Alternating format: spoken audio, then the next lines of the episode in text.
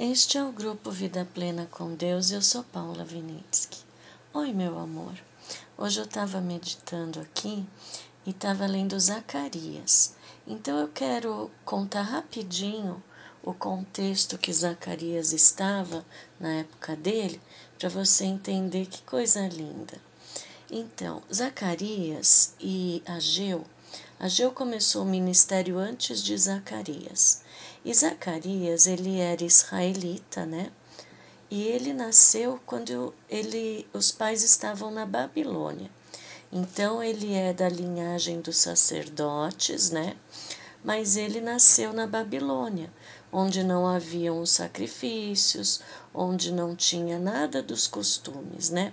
Até que ele foi uma das primeiras levas que foram para Jerusalém para a reconstrução do templo.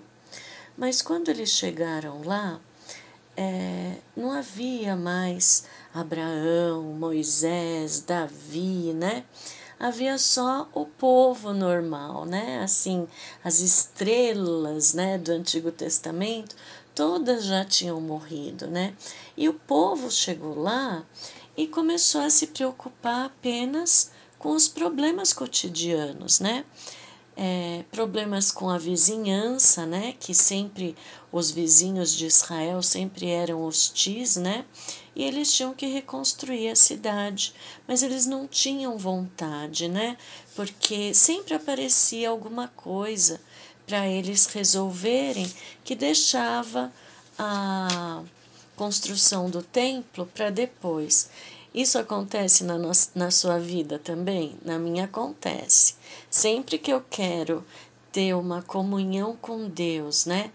É, logo que eu comecei a ter essa prioridade da primeira coisa do meu dia ser com Deus, nossa, acontecia tanta coisa para me tirar o foco, não é assim mesmo? E quando a gente se vê, a gente não fez o que queria fazer e só fez o que as circunstâncias impuseram na nossa vida, né? Então a gente acabou não decidindo o que fazer. A gente não conseguiu fazer aquilo que queria, e sim apenas resolver problemas, né? Ou então apagar incêndios, né? Aqueles incêndios que vêm na nossa mente, um aqui, outro ali, outro ali, e a gente vai apagando, apagando e não fez nada do que a gente queria. Isso era o que aconteceu lá. E daí aqui no Zacarias 7, aqui eu tô na Bíblia a mensagem, tá? É muito lindo, porque aqui Deus, ele abre o verbo né? Essa Bíblia, a mensagem, ela foi escrita por um pastor que via que as pessoas não tinham mais vontade de ler a Bíblia porque estava numa linguagem muito arcaica, né? Então ele fez essa é, tradução porque ele era é, professor de grego e hebraico e ele então coloca aqui Bíblia em linguagem contemporânea. Então é gostoso porque parece que fica mais gostoso de ouvir, né? E aqui então Deus está falando que se você ler o capítulo 7, que é bem pequenininho, são apenas 14 versículos, né? Ele fala que os israelitas, né, eles, eles fazem sempre jejum, né? Que eles fazem é, as festas, né? Que eles fazem tudo que é, Deus tinha falado desde lá do comecinho, mas eles não fazem para Deus. Como pode você fazer tudo que Deus falou, mas não fazer para Deus? Será que a gente está nessa situação? Né? Nós temos que refletir por que, que eu estou fazendo isso para Deus? É porque virou uma cultura na minha vida, é uma coisa que eu aprendi desde pequeno, então eu tenho que continuar fazendo, ou é uma coisa que vem do meu coração, né? Então daí é, Deus ele coloca.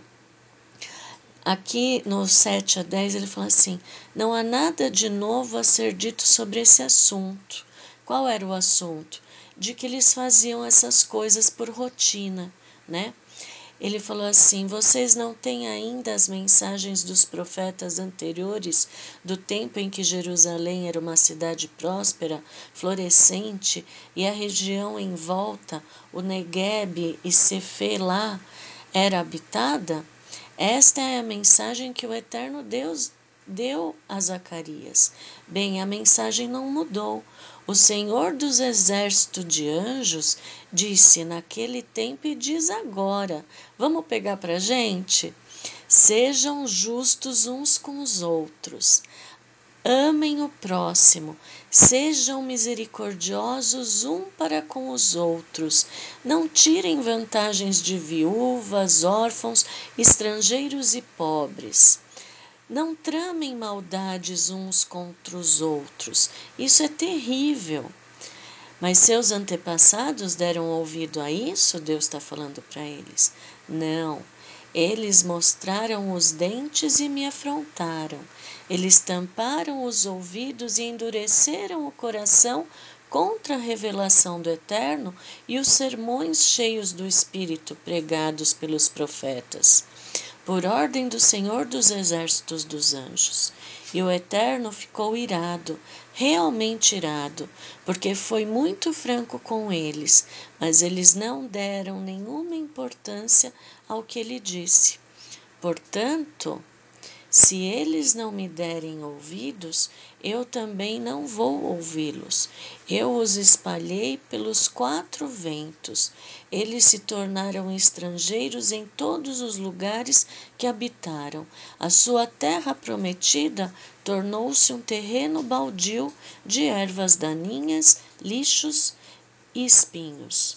Nenhum sinal de vida, transformaram a terra dos sonhos em terra devastada.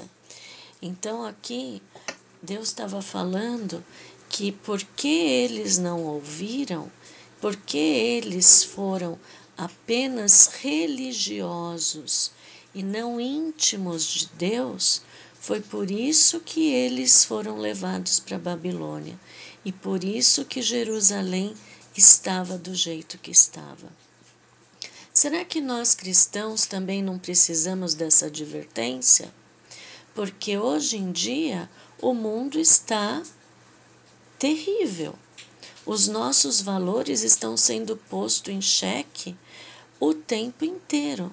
A mentalidade que nós temos está sendo questionada o tempo inteiro. Toda hora tem coisas para nos afrontar. Será que não é hora de nós voltarmos para Deus e falarmos: Senhor, o que o Senhor quer que eu faça? Vamos refletir sobre isso? Um beijo e até amanhã.